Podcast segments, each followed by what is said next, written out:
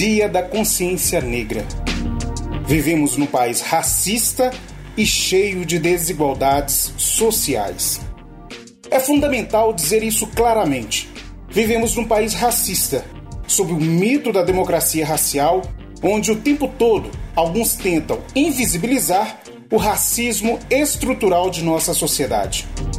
Não nomear o racismo como um problema social ou evitarmos a ideia de construirmos uma consciência negra é uma forma de dizer que situações de preconceito e racismo não existem. Irão dizer, e sempre dizem, ah, somos todos iguais. E por isso precisamos ter consciência humana e não consciência negra. Mas pensar apenas por esta lógica de que somos todos iguais não exclui a visão sobre as diferenças representadas na cultura, na vestimenta, na religiosidade. Não exclui a possibilidade de reflexão e autorreflexão sobre o quanto nós estamos permeados por influências de uma estrutura racista.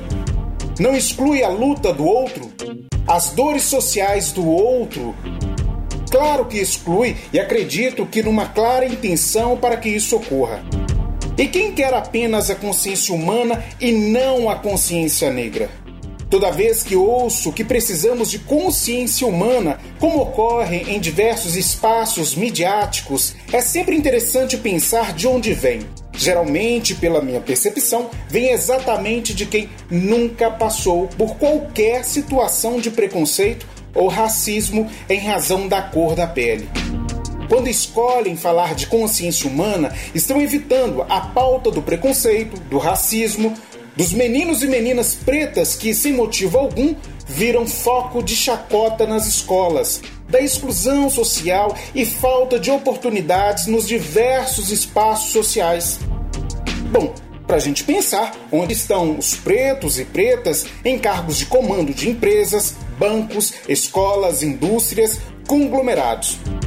Eles não estão lá porque existe uma lógica estrutural racista que não quer a problematização e o enfrentamento por parte de quem não aceita esta divisão racista. Hoje é dia da consciência negra, dia de luta, Amanhã é dia de consciência negra, porque vivemos num país racista e cheio de desigualdades sociais. É preciso dar nomes aos problemas que nos assolam e nos assaltam.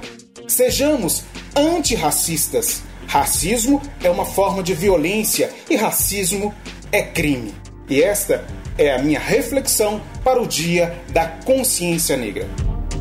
Eu sou Glaucio Santos homem negro, jornalista, educador. E esta é a minha reflexão para o Dia da Consciência Negra.